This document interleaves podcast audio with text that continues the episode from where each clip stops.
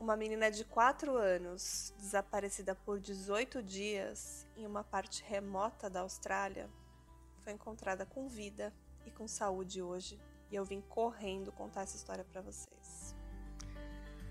Ela estava numa casa trancada, de acordo com a polícia. E esse encontro aconteceu hoje, dia 3 de novembro de 2021. Come here. I got you, Bobby. What's your name? You're alright. What's your name? What's your name, sweetheart? Um, my name is Cleo. Your name is You're all Cleo. right. Hello, Cleo.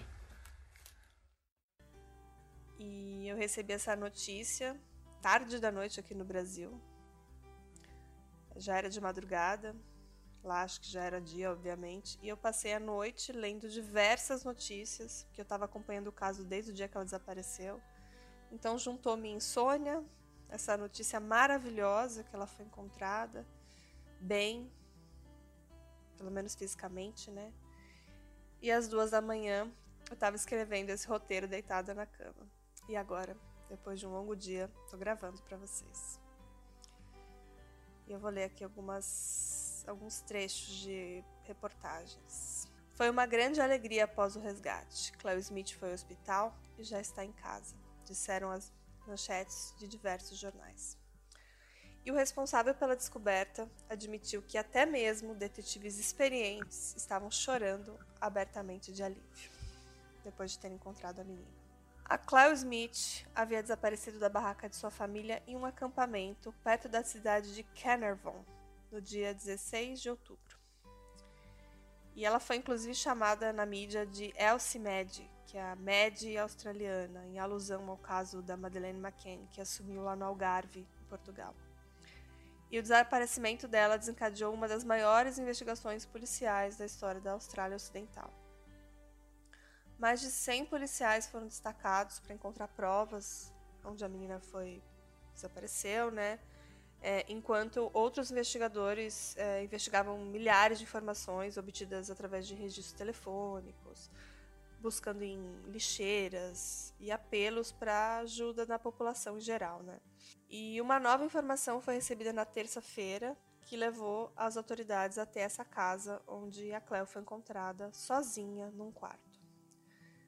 A polícia chegou a oferecer uma recompensa de um milhão de dólares australianos pelas informações que levassem até a descoberta da menina.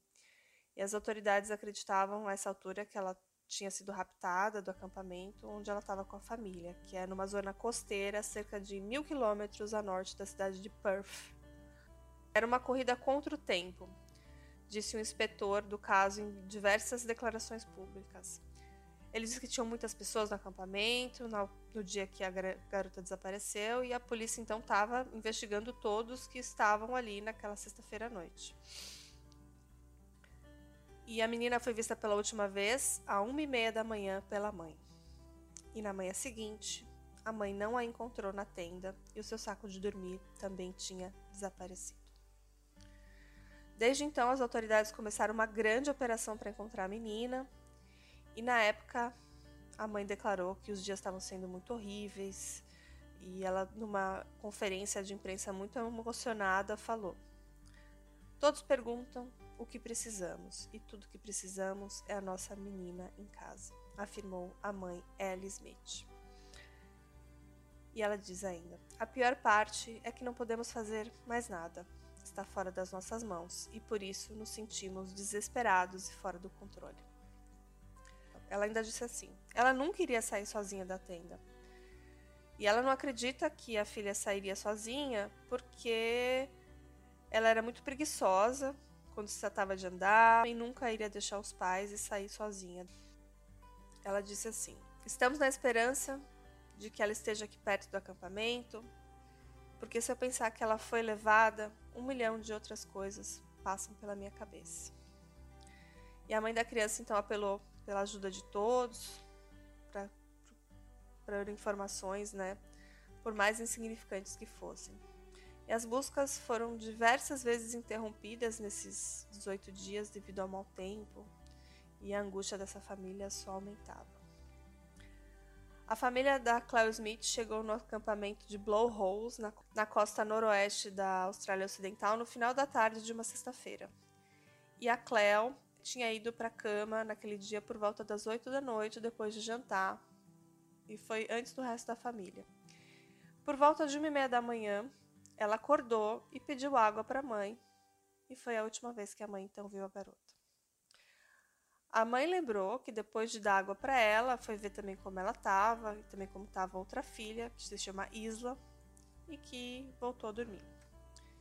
Quando acordou para dar a mamadeira para a mais nova, a Isla, ela foi até a outra divisão da tenda, que era uma tenda assim com duas repartições, né, uma, uma barraca de camping, e ela reparou que o fecho estava aberto e a Cleo Smith não estava lá. E ela fala assim: a barraca estava totalmente aberta. E a Ellie, no primeiro momento, começou a procurar a menina nos locais onde ela, era, onde ela ia quando ela era menor, né? Se ela podia trilhar nos arredores, mas sem sucesso. Ela ainda disse: Nós queremos a nossa menina em casa. Vemos as dunas de areia e pensamos que ela vai descer correndo para os nossos braços a qualquer momento, mas ainda estamos à espera. E na época, o inspetor regional, chamado John Monday, afirmou que as autoridades não descartavam a hipótese da menina ter sido levada e retirada ali da área. E eu vou fazer então um resumo da linha do tempo desse caso. Vamos falar do primeiro dia de desaparecimento, sábado, 16 de outubro, quando elas percebem que a garota está desaparecida. Então, às seis e meia da manhã, a mãe, a Ellie, liga para o Triple O, que é o três zeros. Lá não é um 90, é 000. E às 7h10, a primeira viatura da polícia chega lá em Blowholes e uma outra viatura chega logo depois. Às 8 da manhã, vários familiares e amigos dos pais da Cleo chegam no lugar para ajudar, e os detetives de Carnarvon vão até a casa da família em South Carnarvon para procurar sinais da Cleo antes de ir para Blowholes e para parar também alguns carros que estavam circulando ali pela área. E uma busca em grande escala é, ali na região e nos arredores ocorreu ali durante o dia usando helicóptero, drone, buscas terrestres e até mesmo marítimas, que eles estavam próximos do, do mar, né? Às 11 da manhã, detetives de homicídio da Divisão Principal de Crime são enviados de Perth é, até essa cidade de Carnaval, e naquela noite a busca foi suspensa quando escureceu demais, mas os esforços continuaram com patrulhas noturnas aéreas, tá? E no domingo, 17 de outubro, bem cedo da manhã, eles reiniciaram as buscas por terra e por mar. À uma e meia da tarde, o inspetor John Monday disse que a polícia estava gravemente preocupada com a segurança da menina quando ela desapareceu e a Ellie Smith e o Jake Glidon dão a primeira entrevista dizendo que a Cleo não teria se afastado, implorando que precisavam de, da ajuda de todos para encontrar a garota, né? É, só para esclarecer, o Jake não é pai dela, é o padrasto, tá? Era o namorado da Ellie, que estava no acampamento com ela, com a Ellie e as duas garotinhas. Na segunda-feira, 18 de outubro, no meio da manhã, eles começam a reduzir a busca marinha. Então, eles concluíram que pelo mar ali não era o lugar. Eles voltaram a procurar por terra. E uma e meia da tarde, a polícia divulgou uma imagem do saco de dormir vermelho e cinza que ela estava usando e que estava desaparecido dessa tenda. Na terça-feira, 19 de outubro, pela manhã, a polícia divulga uma imagem do macacão rosa que ela estava vestindo também, e também dizendo publicamente que existia uma terrível possibilidade de que ela teria sido sequestrada. Na quarta-feira, 20 de outubro, por volta de 8 da manhã, a polícia revela que existem cerca de 20 criminosos sexuais registrados estão vivendo na área de Carnival, onde a garotinha desapareceu. Às três e meia da tarde, o inspetor Monday ele admite que ela não poderia ter aberto sozinha a barraca, porque era muito complicado ela alcançar o zíper por dentro, conseguir sair, e eles achavam que outra pessoa estaria envolvida. E os detetives de Perth também estavam envolvidos na investigação nesse momento, participando ali da investigação. Na quinta-feira, 21 de outubro, às sete e meia da manhã, eles liberaram algumas imagens de circuito de câmera de segurança de uma cabana que existia ali perto de onde eles estavam acampando. E essas imagens confirmam que a garota estava no acampamento. Existem imagens dela ali circulando pela região. E naquele mesmo dia, meio-dia e meia, o primeiro-ministro Mark Gowan ele anunciou aquela recompensa que eu falei de um milhão de dólares por qualquer informação que permitisse a polícia resolver o mistério do desaparecimento da Cleo.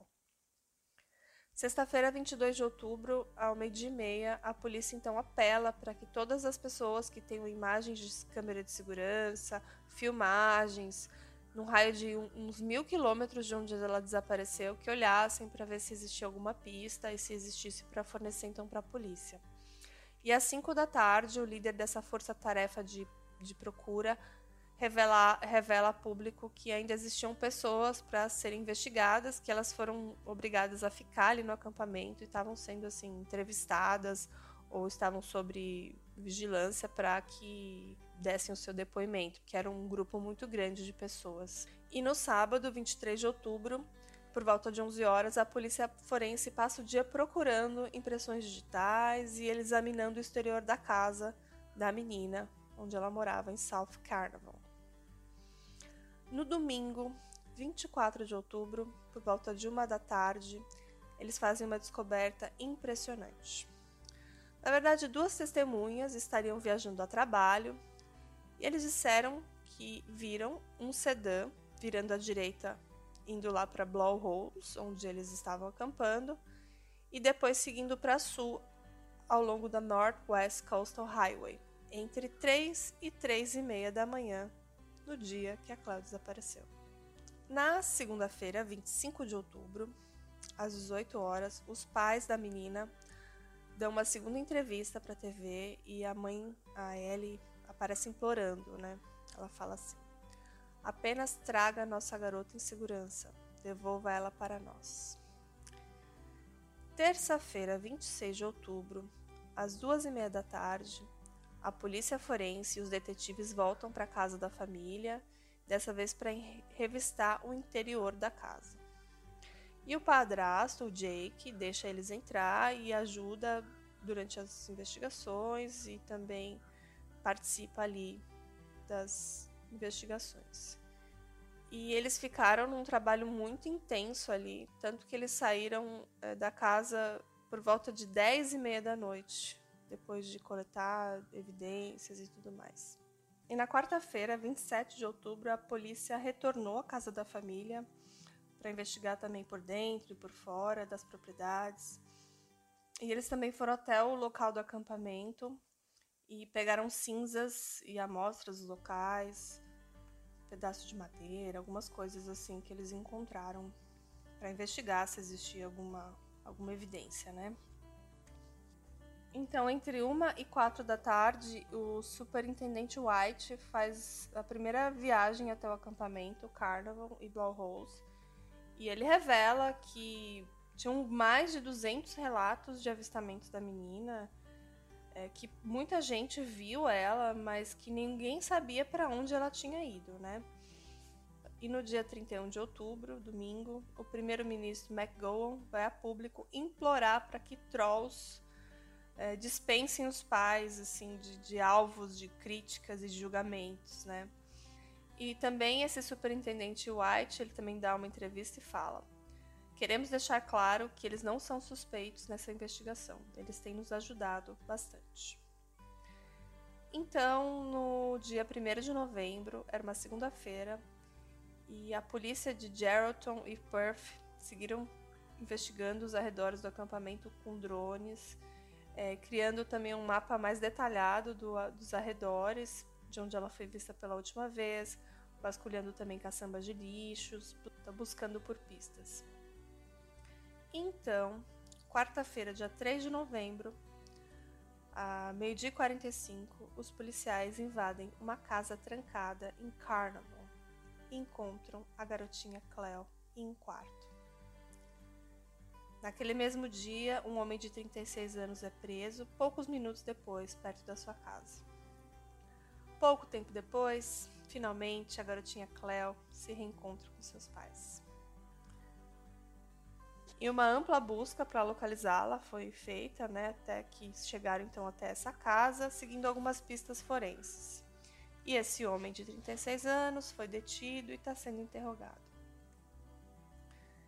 E um responsável pela investigação ele disse numa entrevista: eles encontraram a pequena Cleo em um dos quartos. E um dos policiais a pegou no braço e perguntou: Qual o seu nome? E ela logo respondeu: Meu nome é Cleo. E a menina então se reencontrou com seus pais e a mãe anunciou depois na sua conta do Instagram. Nossa família voltou a ficar inteira. E quando a polícia chegou na casa, a Cleo estava sozinha e uma equipe de policiais forçou a entrada na madrugada de quarta-feira. E essa casa fica a poucos minutos do sítio onde a família da Cleo vivia. E ela foi encontrada nesse quarto, viva, bem e sorrindo, de acordo com a polícia. Mas ainda existem muitas perguntas sem respostas. As investigações ainda têm muitas lacunas, né? Ainda não se sabe, por exemplo, quem tirou a Cleo do acampamento e por quê.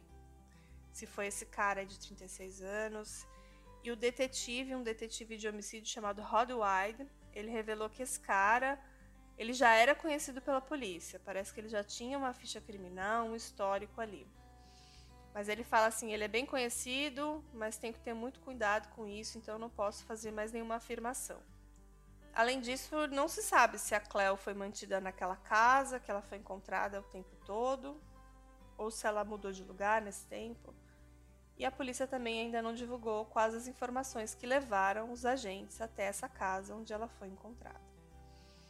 E o dono da casa onde ela estava foi visto comprando fraldas alguns dias antes. E também alguns vizinhos ouviram choros dentro dessa casa, choros de uma criança. Então talvez seja essa a pista, né, que levou os policiais até essa casa. Os detetives disseram que mais informações serão divulgadas então no devido tempo. E o homem suspeito de sequestrar a Cleo foi fotografado pela primeira vez hoje à tarde, aqui no horário brasileiro. Eu pesquisando as matérias, eu vi que existia uma imagem dele na parte de trás de uma ambulância com aparentes ferimentos na cabeça. Então ele foi fotografado ali deitado nessa ambulância, com a cabeça enfaixada e depois coberto com um cobertor. E como eu falei, esse, esse mesmo suspeito foi o que foi visto comprando fraldas, uma coisa muito incomum nos dias anteriores, de acordo com os que o conheciam. A polícia disse que ainda não fez nenhuma acusação contra o homem e nenhum outro detalhe foi divulgado.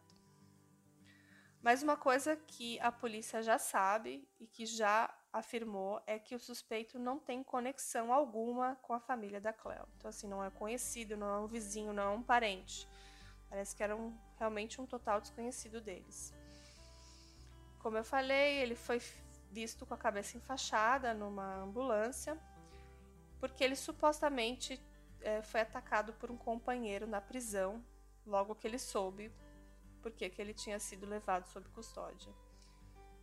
E depois eu vou tentar localizar essa foto dele da ambulância sendo levado para o hospital e colocar no nosso Instagram.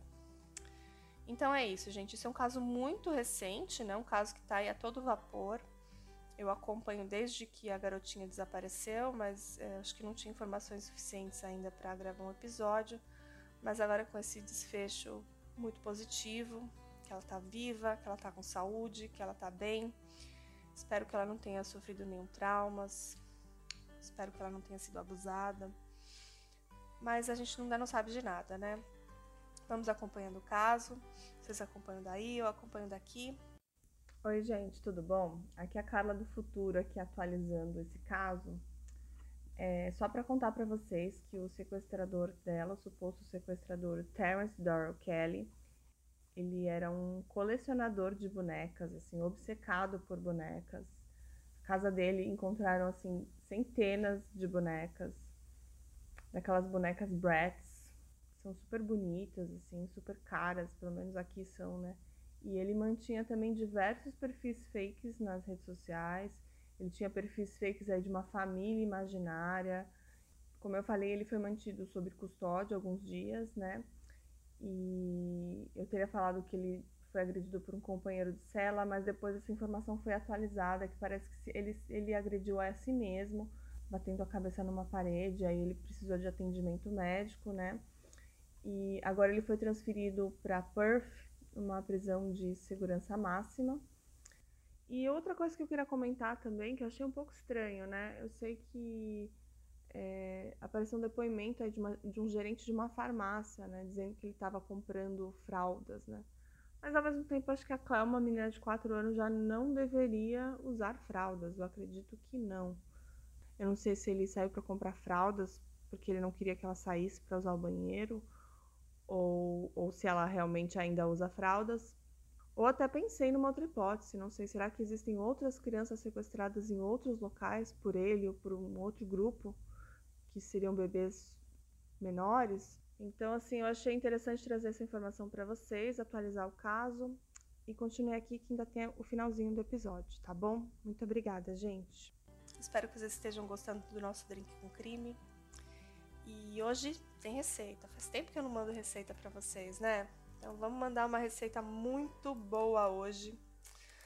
Um drink assim que, olha, eu adoro.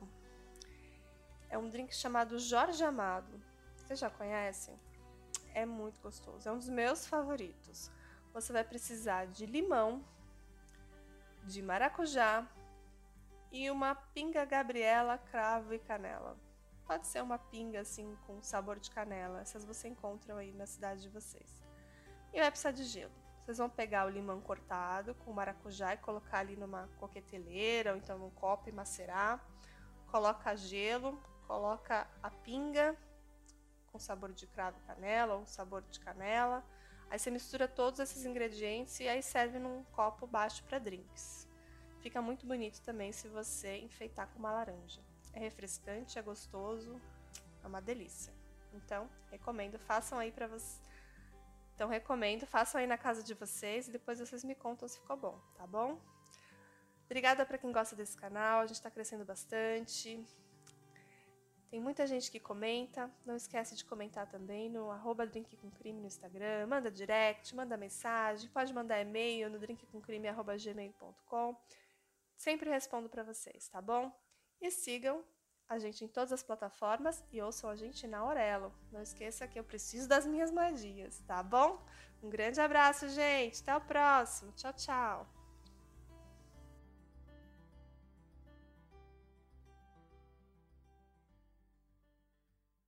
Hey, você se interessa por crimes reais, serial killers, coisas macabras e tem um senso de humor um tanto quanto sórdido? Se sim, você não está sozinho. Se você precisa de um lugar recheado de pessoas como você, venha conhecer o podcast Pátria Amada Criminal. Todas as semanas tentamos entender o pior da humanidade. Nesse processo a gente ri, chora, fica brava, fofoca, porque afinal de contas é assim que a gente fala quando está entre amigos. Suas novas melhores amigas trevosas estão aqui no Pátria Amada Criminal.